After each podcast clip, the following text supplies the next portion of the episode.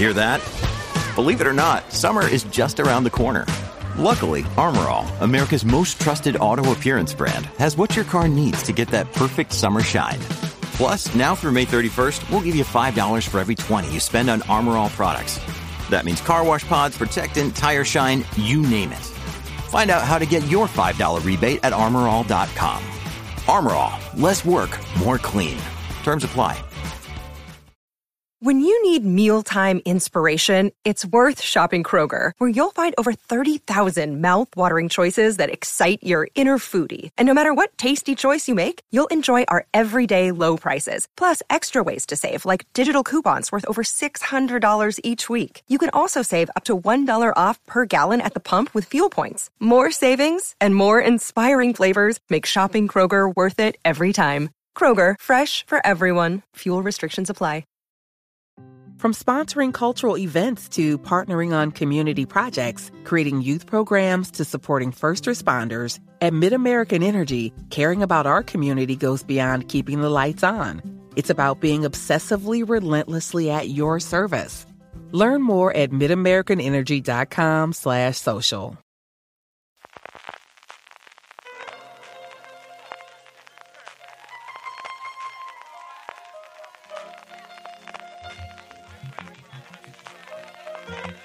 Estás escuchando Fuera de Series con CJ Navas. Bienvenidos a Streaming, el programa diario de Fuera de Series en el que un servidor CJ Navas te trae las principales noticias, trailers, estrenos y hoy además el análisis de la cuarta temporada de Stranger Things que por fin he podido terminar de ver del mundo de las series de televisión. Edición del martes 24 de mayo. Vamos rápidamente con las noticias. Lo primero, Apple TV Plus, que unos días tranquilos, pues tenemos fichaje. Fichaje curioso cuando menos.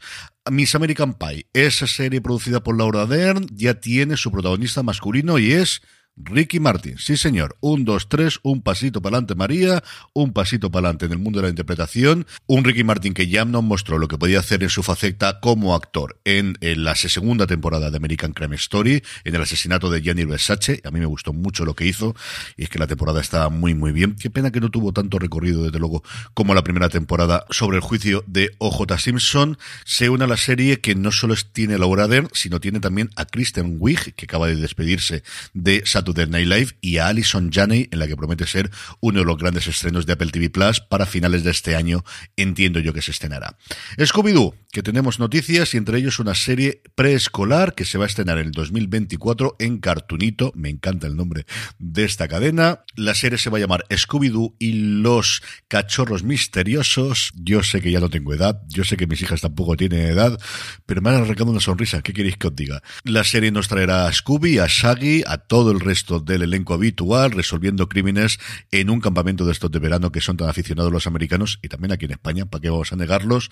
La imagen a mí me ha encantado, llegará como os digo a Cartunito, que es la parte eh, preescolar que tiene Cartoon Network, y también a HBO Max durante el 2024. Varias fechas de estreno. Prime Video ha confirmado que Chloe se va a estrenar el 24 de junio, la serie interpretada por Erin Doherty, de la que disfrutamos muchísimo en The Crown, haciendo una joven princesa Ana. La serie sigue la historia de Becky Green que es el personaje de Doherty, una chica obsesionada con la imagen perfecta que refleja las redes sociales de su amiga de la infancia, Chloe Firebone. La encantadora vida de Chloe, su cariñoso marido y su círculo de amigos exitosos siempre están a un clic de distancia. Yo a día de hoy ya no diría un clic de distancia en las redes sociales, diría a pulsarlo o a marcarlo con el dedo. Es cierto que no tiene el nombre del clic, pero estamos un poquito anticuados con estas cosas. El caso es que Becky no puede resistirse a asomarse a un mundo que contrasta tanto con el suyo, mientras cuida de su madre que padece demencia precoz. Y aquí hay de guion, cuando Chloe muere repentinamente, Becky asume una nueva identidad y se infiltra en las envidiables vidas de los amigos más cercanos de Chloe para averiguar qué ocurrió. Tenemos la fecha de estreno, tenemos las imágenes, mmm, no tenemos todavía el tráiler, pero mmm, digamos que tengo cierta curiosidad, ¿para qué lo voy a negar? Me ha traído bastante este planteamiento y a mí ella me encantó, me encantó, me encantó totalmente en The Crown. Disney Plus da dos fechas de estreno, la tercera y última temporada de Con Amor Víctor el 15 de junio y de, por fin tenemos la fecha de estreno de Baymax, de esta historia que sigue al personaje robótico de Big Hero 6. Será el próximo 29 de junio cuando se estrenen los seis episodios de este Baymax y volvamos a Fransokyo, que es como se dice esto en español, esa unión entre San Francisco y Tokio.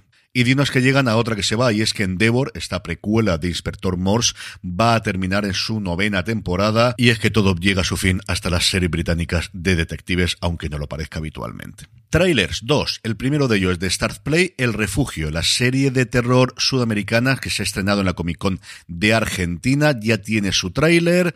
Se estrenará el 23 de junio en España a través de, como os decía, de Start Play. El trailer nos enseña a esta familia que vive las horas más extrañas de su vida cuando comienzan a producirse fenómenos inusuales causados por una fuerza de la naturaleza totalmente desconocida a través de sus pantallas. Tenéis el enlace, como siempre, en las notas en foradeseries.com. Y luego, evidentemente, el gran tráiler del día, que es el de Stranger Things. Tenemos uno, yo creo totalmente inesperado, último tráiler del volumen 1 que nos llega este viernes, su estreno, y de que después de daros los estrenos y la buena noticia del día, os comento un poquito más. Para aquellos que no queráis saber nada, os podéis saltar esa parte. Estrenos, martes de filming, nos llega Manayek, eh, una serie de investigaciones, una serie de policías. Izzy Bashar es un investigador de asuntos internos de la policía que descubre justo antes de jubilarse que su viejo amigo Barak, un alto oficial del cuerpo, está acusado de corrupción y la vida como él conocía se romperá en pedazo, pues otra importación internacional, en este caso israelí, que nos llega a la plataforma que nos llega a filming un martes más. Y la buena noticia del día, como se adelantaba desde el principio, es que he podido ver ya los siete primeros episodios, los siete episodios que componen el volumen 1 de Stranger Things. Y los acabo de ver hace cosa de media hora aproximadamente terminado, así que tengo las ideas bastante formadas todavía en la cabeza y os contaré. Aquellos que no queráis saber absolutamente nada, que habéis mantenido hasta aquí sin ver los trailers y saber spoilers, no pasa nada, os sigo queriendo exactamente lo mismo, entiendo que os saltéis esta parte y mañana nos volvemos a oír y a ver a la hora habitual. Pero para aquellos que os queráis quedar, os cuento cositas. Sí, los episodios son largos. El último episodio, el séptimo, de hecho, nos vamos a la más de hora y media de episodio, que no es nada comparado con lo que nos espera en el octavo y especialmente el noveno, que llevan dicho que dura dos horas y media, más que el 80% de las películas. A partir de ahí, habréis leído todavía muy pocas críticas en internet a estas horas si oís el programa primera hora, y es por una razón un poquito de inside baseball, y es que originalmente Netflix dio acceso a la prensa de los seis primeros episodios, el séptimo no ha llegado hasta esta tarde, horario español, y yo creo que ha habido varios medios, especialmente americanos, que se han esperado hasta tener este séptimo para poder comentar toda la temporada. Hollywood Reporter, por ejemplo, Dan Feinberg sí que había hecho el análisis de los seis primeros episodios, pero he estado mirando en tanto en Vulture como en Rolling Stone, como en varios medios como AV Club, que todavía no tenían el análisis de la temporada. Woodhouse Nissan SUVs crossovers. Whether you're looking for an SUV with high towing capability or a crossover with all-wheel drive, you can expect a variety of safety features, plenty of seating, ample cargo space, and innovative design to tackle virtually any adventure.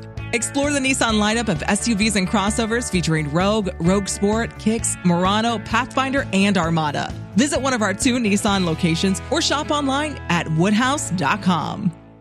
completa. Por no esconder el titular, a mí me ha encantado. Me ha gustado muchísimo, muchísimo, muchísimo, muchísimo. A mí la primera temporada me gustó mucho, la segunda creo que bajó bastante, o al menos un poquito, también desde hace tanto tiempo ya que Dios sabe, o que es complicado recordarlo. Recuerdo que me gustó mucho la tercera temporada y he disfrutado muchísimo con los episodios, que son largos, pero no se me ha hecho nada largo. Ha sido mucho más el problema de encontrar, porque quería ver una tele grande y ahora además con verano y con todo demás era complicado tenerlo sin tener alrededor a las crías, pero me ha gustado gustado muchísimo. La serie nos trae seis meses después de los hechos ocurridos al final de la tercera temporada. La temporada con diferencia es la más grande de las cuatro que se han emitido hasta ahora, aunque sea solamente esta parte uno. Es la más grande en presupuesto, sin ningún género de duda, y lo veremos en los efectos, lo veréis perfectamente en los efectos especiales prácticamente desde el primer episodio. Es la más grande en cuanto a duración, como os decía antes, no hay episodio que baje de la hora, y el último se va a casi la hora y 40 minutos si coge los títulos de créditos. Y es la más grande en cuanto a el fenómeno de expansión. Salimos muchísimo de Hawkins, vamos a muchos lugares diferentes y tenemos, en parte por el guion y en parte yo creo también llevado por la pandemia, a los personajes muy separados a lo largo de estos siete episodios que he podido ver ya. Sobre esto, hay tres lugares principales al inicio y luego alguno que se va añadiendo posteriormente. Tenemos, por un lado, lo que quizás cuenta la historia inicial en la primera parte de la temporada, que es lo que está ocurriendo en Hawkins, y es que vuelve a haber un enemigo terrorífico y en este caso con tintes muy de terror. Los propios actores comentaban y lo, lo dijimos en fuera de series el fin de semana como las inspiraciones aquí mucho más que los Goonies iban por la parte de pesadilla en el Street y no solo por el no es cameo, realmente es un papel que tiene importante Robert Englund en Freddy Krueger en uno de los episodios. Tenemos esa parte terrorífica y tiene las escenas más terroríficas desde luego de cualquier temporada que de Stranger Things hasta ahora. Tenemos esas escenas, tenemos la investigación de los personajes intentando saber qué ha ocurrido y con diferencia es la parte que a mí más me ha gustado de todas las tramas hasta llegar al séptimo episodio. Junto con esto tenemos la parte de California, aquella gente que se marcha de Hawkins para buscar un futuro mejor, incluida Eleven. Los personajes adolescentes se aclimatan al nuevo instituto de formas distintas. Eh, si habéis visto los trailers, si habéis leído un poco la sinopsis oficial, ya sabéis más o menos cómo ir la cosa. Y aquí tenemos a todos los personajes y luego Eleven que va a ir, pobrecita mía, como suele ser habitual, a partir del tercer cuarto episodio, que sale un poquito de esa trama general. La trama de los personajes en California es quizás la que a mí me ha parecido más flojita, en parte porque yo creo que los actores son los más flojitos de todo el cast, que mira que tuvieron buen ojo en la gran mayoría de los casos, eh, qué maravillosos actrices, especialmente actrices y también actores que hemos tenido en los últimos tiempos. En la parte de Eleven, como os digo, tiene peso inicialmente, pero coge mucha fuerza a lo largo de todo el resto de la temporada y acaba en todo lo alto. Y, y no quiero contaros mucho más. Y por último, originaria en California, pero que se va a ir bastante lejos de allí, tenemos la trama de Joyce Byers y de Murray, que vuelve, personaje de Brett Gelman, que apareció en la tercera temporada, aquí aparece como regular buscando a Hopper, buscando qué ha ocurrido con Hopper, que Hopper está, sí, como vimos, está vivo, está en Rusia, de hecho está en Kanchaka, que me hizo mucha gracia porque recordé mis viejos tiempos del Risk, está en el Gulag eh, ruso, está picando piedra inicialmente y tenemos toda una trama en la que ellos van a intentar salvarlo y Hopper va a intentar huir de allí donde está eh, aprisionado. Mm, David Harbour vuelve a mostrarnos lo maravilloso actor que es. Eso sí, un Hopper que ha dejado de ser policía y realmente es un superhéroe en, este, en esta temporada. Pero bueno, le permitimos todos los saltos de fe. MVP de la temporada, mm, yo creo que Steve está sencillamente maravilloso. Una vez más, Joe Carey, cómo ha cambiado el personaje de los primeros episodios de la primera temporada a día de hoy. Natalia de ayer vuelve a estar maravillosa también como Nancy Wheeler. Max tiene un peso bastante importante de la temporada. Lucas está cambiadísimo. Dustin, pues sigue siendo Dustin y es adorable y es el que al final intenta resolverlo absolutamente todo. Y luego Millie Bobby Brown, que tiene, pues eso, ya no tiene el efecto de la primera vez que lo vimos, que ya no es esa sorpresa cuando la vimos la primera vez que vuelve a demostrar lo pedazo de actriz que es, como os digo, especialmente a partir de la mitad de la temporada. Mm, no sé qué tal estará Obi-Wan Kenobi, porque como suele ser habitual con la serie de Star Wars, Disney no ha puesto a disposición de los periodistas el poder hablar de ella. Yo sí os digo que muy, muy, muy bien tiene que estar los dos primeros episodios para que oculten un poco la conversación, al menos a mi modo de ver, de este Stranger Things. ¿Tiene sentido los siete episodios y que lo tengan una segunda, que lo dejan en un segundo? Se deja por todo lo alto. Y sí es cierto que esa promesa que daban los hermanos Duffer y que volvían a contárnos también los actores en la presentación de presa, de empezar a dar información de por qué ha ocurrido todo esto, lo tenemos, especialmente en los últimos episodios, pero lo tenemos. ¿Que hubiese preferido que se estrenase todo de golpe? Sí, no lo voy a negar. ¿Que no es mal punto donde dejarlo? No. De hecho, yo cuando me dejaron solo en el sexto me fastidió un pelín porque dije, bueno, buen cliffhanger, pero dicho eso, me falta al menos algo más. Y después del séptimo, yo creo que da en un punto satisfactorio para aguantar, madre mía, todavía un mes no va a quedar hasta el 1 de julio que nos llegue finalmente los dos últimos. Es que solo son dos episodios. Sí, el segundo, como os digo, de dos horas y media y el primero no me creo que vaya a ser menos de hora y media de esta nueva temporada. Que la disfrutéis, de verdad. Yo me ha, me ha encantado. Nada, contar los días, que nos quedan solamente cuatro días para que podáis verla. Con esto me despido por hoy. No sé antes comentaros que si este día 28, este próximo sábado, estáis en Elche, acercaros por la tarde a la Plaza de Baix, a la Plaza del Ayuntamiento, que estamos organizando el Día del Orgullo Friki. Tendremos fuera de series en directo, tenemos un montón de actividades infantiles, incluido una escuela de Jedis, hablando de Obi-Wan, incluido un taller de maquillaje zombie. Tendremos también premios para el concurso de cosplay que organizaremos, tendremos juegos de mesa, tendremos muchísimas cosas como os digo, este próximo 28 a partir de las 5 y media de la tarde en la Plaza de Baix de Elche. Ahora ya sí me despido, gracias por escucharme, gracias por estar ahí, recordad, tened muchísimo cuidado.